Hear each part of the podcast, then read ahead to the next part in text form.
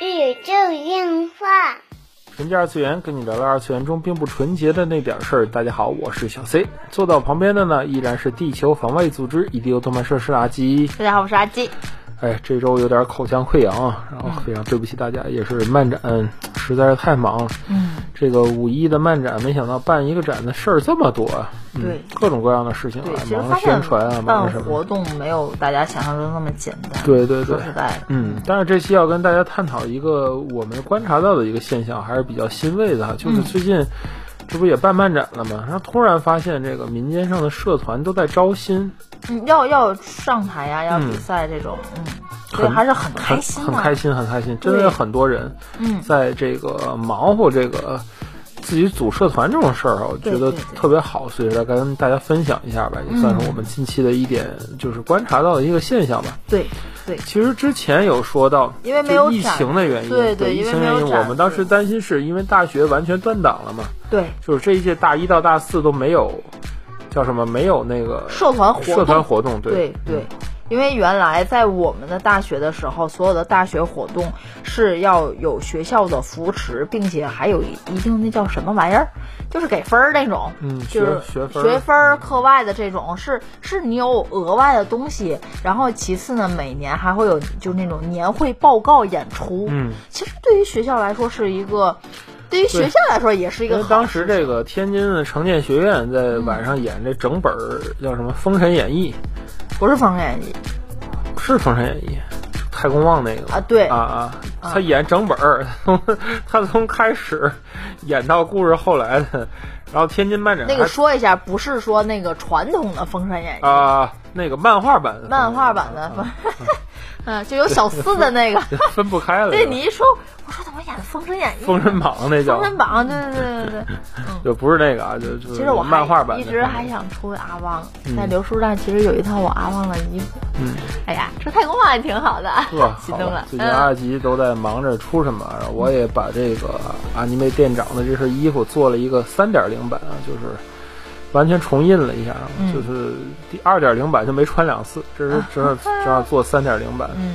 我我最近因为他他们说，就是当时可能会要有一些个个人赛的比赛赛事，呃，我也是思考了很多，如果是比赛的话，想要出什么？嗯，我暂时选的是《王国之心》的索拉。嗯，嗯，有在认真的思考这件事情。我觉得，呃，有很多的人和我一样，也在认真的思考这件事。上台这件事其，实这就是疫情后的一个复苏啊，我觉得这个情况真的是挺挺挺乐观的，还是就是发现大家真的是叫怎么说，漫圈儿真的就是这种生命力顽强，就是给滴水就能活，对对，给点阳光就灿烂。嗯，嗯，我还是蛮蛮喜欢这种感觉的吧。嗯说实在的，对于漫展，漫展对我来说，至于上台，嗯上台会大于漫展的所有的部分。我不否认，漫展去漫展很很开心，很快乐。嗯即使，呃，怎么说？即使我没有什么的节目，嗯咱也不不报道不采访，我单单的在那个氛围里，我买的是这种叫什么？这种叫什么？情绪价值情绪价值。我情绪价值，这个我记住。我会很开心的。说实在的，我我明我渐渐明白这种心情了。嗯嗯，当然就是前一阵子，因为这个大家知道这个 CPSP 不是开在广州了吗？对，因为外场不能拍照这个事儿，其实想单独说的，嗯，也在放在这里。说吧。对，因为其实它不是一个大话题。嗯，我发现现在很多人是没有办法分清同人展和漫展的，嗯对这是其一。然后分不清楚对，然后这是很震惊我的是第一件事情。嗯第二件事情是我在小破站上看到了有人在分享如何去漫展买门票，就是你怎么才能参加一场活动。最近其实不仅不仅仅是这个怎么怎么去卖怎么自己一个人坐高铁怎么去麦当劳如何就什么一个人怎么系列，这个特别火，就是我感到上百万播放，好像对不起，我震惊了。啊，不是嗯，好像播放量非常高啊。就说怎么叫，包括什么一个人怎么挂号，怎么坐公交，对怎么坐高铁，就是这种怎么生活去麦当劳？很基础的一个工作，就是还有很多人不了解。其实，这是我这次漫展里的一个很大的一个思考吧。嗯就是说，究竟还有多少人就完全不知道这个圈子，或者是就是完全没有体验过，就他想来，但是完全没来过，会有多少人？对，这个是咱们坐井观天的时候未可知的，对对吧？其实就是私心说，在广播里他敢说的，就是现在我在负责天津的某一款的这个电视平台的一个产品。其实我当时觉得，哎呀，这个怎么会有人看呢？它的翻也没多好，嗯也很怎么说，就是翻也很旧了，嗯，又都收费，谁会去看呢？对吧？这个后来才发现，真的是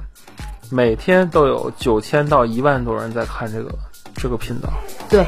这个倒是，哎，我震惊了，我就觉得，哎，怎么会有这么多人看这个频道？就是包括我们曾经抨击过的这个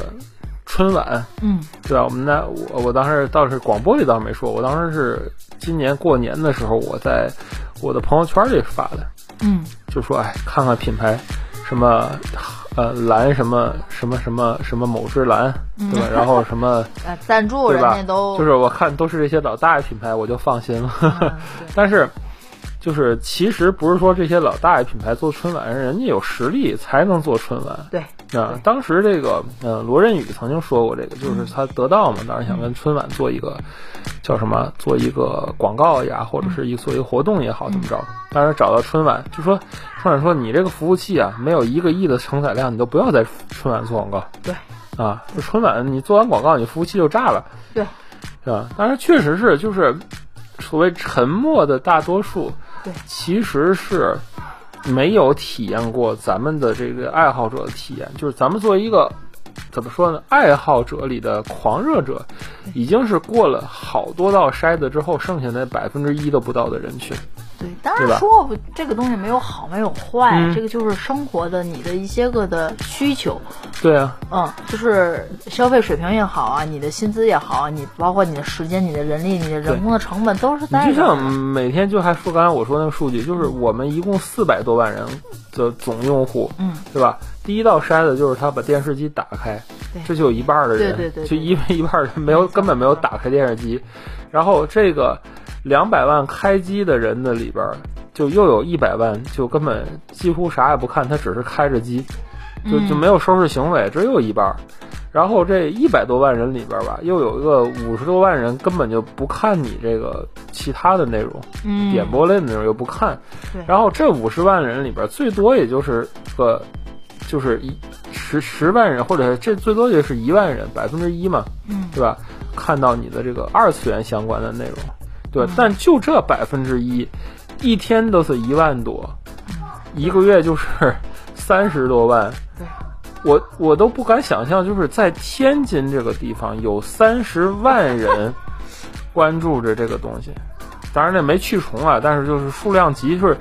就是我都不敢想象，因为我觉得最多也就是五千，撑死了一万，嗯，我我想不到它会有十万人以上的这种漫迷的基数在。对，我就是想象不到很恐怖，就是没有想到，他真的会有这种点这种的流量的人，对对对，这个是大众传媒，对对吧？你要按说，按理说，你像我们一个 B 站上一个视频放出来，我们觉得哎呀，行，挺牛逼，三万六，这是我们的最高播放量，对吧？但是只是我们这个频道三天的自然流量而已，对对吧？你要放大到这个这个这个卫视就更多了啊，就是传统媒体的力量，还有一些就是。呃，让我们觉得就是我们可能忽视了一些东西，嗯，对不对没错没错，就是永远不要觉得你是多么前卫，也永远不要觉得其他人是多么的落伍，对对吧？这就是当你成长了之后，你自己能给自己做的一些个维度上的跃迁吧，嗯，对吧？你自己站在一个更高的维度，你现在看那些刚组建社团的小朋友们，对吧？你可能我我觉得还行，我觉得挺好，对，就是 你站在这个位置，你就看他们，不要觉得就是像以前咱可能觉得，哎，萌新萌新，就是他们刚啊，就我玩社团怎么就就会有这种吹牛逼的想法。但是我发现今年我没有这想法，我反而觉得他们很厉害，他们他们很有为，他有他们的热情去围了一帮人去做这个嗯，事情，对。嗯，所以其实是让我改观的，就是让我觉得舞台党还是有未来的。我我我一开始认为就是舞台党很难会再聚在一起了，并且很多的，呃，实话呀，对于这个产业来说对，，就是我我们认为得缓两年，起码，没想到这么快，就是一场展的天津市就活过来了。对，其实，在疫情这几年，除了没落，其实更多的是一个发展。对，嗯，对，你看，就是比如说，呃，就是咱们国内的 TCG 的市场，嗯，对吧？就单说卡游这一家公司来讲，它其实用了疫情这几年的时间，就从一个叫什么义乌那边的一个小的印刷厂，嗯，已经成长为了四分之一个华润万家这么大的一个企业。了。对，而且不仅是卡牌游戏类，这是咱我们现在正在接触的，大家可能现在也熟知的部分，还有大家就是更泛二次元或者是更面向对对对，广大的就是二次元的扩扩大化，对，比如说就是剧本杀，对，对吧？这种沉浸式的速这种成，长，对，包括其实密室，其实密室你知道吗？最近在孩子们当中特别火，是吗？对，只不过咱现在不去玩了。嗯，就是我的同事姐姐们呢，孩子现在有的高中了嘛，他们从初中开始，呃，聚会就是要去密室逃脱，密室逃脱，啊，就是妈你给我团购票，或者说我们在闲鱼上买这种这种转，就转。成了一种主流的，就是体验型消费嘛。对，包括这个剧本杀也是，嗯他们会很沉浸式的去体验这种，就让对体验式的消费。他们的这个市场非常大，就是消费也很巨大。对对对，其实是往往往是成年人可能，呃，容易忽视的，因为觉得哎，去一次可能也一个月、两个月玩一次，顶天儿的是这个对频率。但是孩子们其实并不是，他们会花一些个金钱会在这方面上，嗯，因为很多的地方他们是去不了的对，啊对明白，比如说什么什么吧啊什么的，他们太小，他们是去不了的。对吧？包括一些清吧，他们也去不了，所以他们就是这种沉浸式的体验。嗯，漫展因为没有啊，对再加上很多孩子们其实并不是喜欢这种二次元的那种纯氛围，他们会去这个。其实这些产业是在新兴领域，嗯，包括小小孩子们就是在打卡游啊这些个总有总有总有替代的，对，总有替代的产品会出出现，这也是当时我们会觉得很多人会退圈啊。大其实这个是几个事情的综合效应，嗯一是疫情，然后还有最早的这个手游管制令，嗯对吧？包括现在的这个短视频管制令，啊，对，其实嗯，这也是一个值得讨论的一个话题，就是说在这个手游管制令之后，嗯这一次很可能要出新的这个呃短视频的管制令，嗯对吧？短视频管制令之后，如果如果真的是变又变成了这种所谓的绿色短视频，就是限制青少年刷短视频的时间，或者说只能刷教育类短视频，嗯这种情况下，就是呃。又会有什么样的一个新的变化？是不是可以说，就是手游的青少年禁令是促进了短视频行业的增长？对，现在已那么是七三开了，对，那么短视频的禁令又将促进什么行业的增长呢？嗯，对吧？其实这里边就是咱们发二次元的粉丝，或者是咱们行业内的创作者，嗯呃，需要思考的内容其实挺多的，因为孩子的时间都在那里，嗯？而且孩子们压力其实蛮大，嗯，这个我倒是理解，压力压力压力非常大，所以我其实那天我发了一个朋友圈嘛，就说这个、叫什么桌游剧本杀啊，TCG 行业迎来重大利好，嗯，对吧？就是因为这个短视频，对，呃如果如果说某一天就是不小心儿一定会选择某一项的话，嗯。我更多的可能都不会让他去选择打游戏，嗯，我可能会让他去打 TCG。嗯，就是沉浸式的与与人互动的这种，对就真正面对面互动，这个挺重要的。对对，嗯就是我就是我我权衡了很多作为家长要考虑。因为小朋友其实现在不敢保证，就是这个 VR chat 或者是这个元宇宙的体验，嗯对于他的身体来讲是无害的。这个嗯，没有没有经验佐证，我们也没有经验，因为我们小的时候，没有这个。你看我个人经验就是，我小时候捂着被捂玩电脑，就家里不让玩嘛，怕那个光让家里看见，我就拿被子整个把电脑遮上去。当然，当然电脑没那么热啊，现在遮估计都着火了。我我是我是在被窝里玩 GBA，嗯，还不就是就是那个时候，起码我们验证过，像你这个就对眼睛产生了损害，对，我呢是没有对眼睛产生损害，嗯。对吧？但是这个 VR，嗯。嗯、一块这么高亮的屏，这么高的分辨率，离眼睛这么近，嗯，就是作为一个家长，我实在是不敢让孩子在这块儿多体验。而且其实，呃，尤其是我这个年代出来的人嘛，嗯就像我，我你与其说我喜欢打游戏，嗯我喜欢看动画、漫画什么的，对，更喜欢跟小伙伴儿一起的感觉我我更喜欢去漫展出 cos。啊，就是大家一起去追寻一个什么东西这种感觉。对就是其实当时社团好玩的地方在于这个追求感。对，就没有年龄的分界。对，无论你追求什么，你包括现在他们那个所谓的跑团儿，嗯，就是这个呃不是那个跑的，不是不是不是 D N D 那个跑团儿，是跑步的跑跑团儿我知道啊，马拉松团体，就是他们在上面其实也是在玩一个游戏。嗯，他们在 Keep 啊，在这些 A P P 上，就为了赚那块牌子，其实不也就是一个徽章系统吗？这个东西使得 Keep 得到了重大的利好发展，这就是另一对，件就后来氪金卖牌子那是另一件事但是对对对我想说的是，这种人与人之间的连接，对吧？当时虚拟的游戏也好，漫画也好，是给了我们一个想象中的一个连接，嗯，对吧？但是现在我看这个。呃，动漫作品其实这几年来讲，更多的在于旁观者视角变多了，你发现了没？发现了，就是以前叫做代入者视角，就是希望你和主角一起成长，一起冒险。对，现在是给你一个成品号，就就跟那个买什么似的，就跟那个买叫什么买初始号或者是买成品号一样，就是一开始把集给你练满了，嗯，啊，或者说是爽文儿那种。啊，对对对，或者说是就是让你以一个 GM 的视角、上帝视角去看的，就是给你造成一种与角色不平等的观念，对，去进行这种就是阅读的体验吧，是吧？就跟以前的主流是非常不一样的，这也跟这个快餐化有关系，当然也跟这个现代人的这种生活节奏和见识面儿有关系。所以，其实，在这种情况下，我很难受嗨。，所以就这种情况下，就是这种真实的追求感是更重要的。所以，其实又回到这期的主题，就是社团为什么会复兴，嗯，对吧？因为大家去共同追求一个现实的目标，对，对吧？就比你肯定是就就是对于他们体育爱好者来说，可能跑 keep 就是一种在现实中增加了一点趣味性嗯，啊。社团也是一样，跟你一个现实中你所追求的这个目标，大家去朝着一个方向去共同努力，嗯，这个我觉得是一个挺有意思的体验。而且线下的氛围感，你不用觉得，呃，哪怕你不上台，你到了某一个漫展，你的沉浸在这个氛围内，哪怕你只孤身一人，但是你并不会觉得孤单。对，其实最近学到一个概念啊，叫做一阶、零阶什么零阶满足感和一阶满足感，好像是在这还是一阶、二阶，我忘了。就是说，这个你无论是以一个什么样的一个喜爱好，嗯，什么样一个喜好，它其实最终都能降级成为一个。就是第零阶的，就是马斯洛那个模型里边比较基础的一层，嗯就是上层建筑上上层的满足感，其实建立在一些最简单的基础满足感以上，嗯，对吧？其实这个社团，我觉得它的零阶的满足感是什么呢？其实就是我觉得一个呃人聚在一起，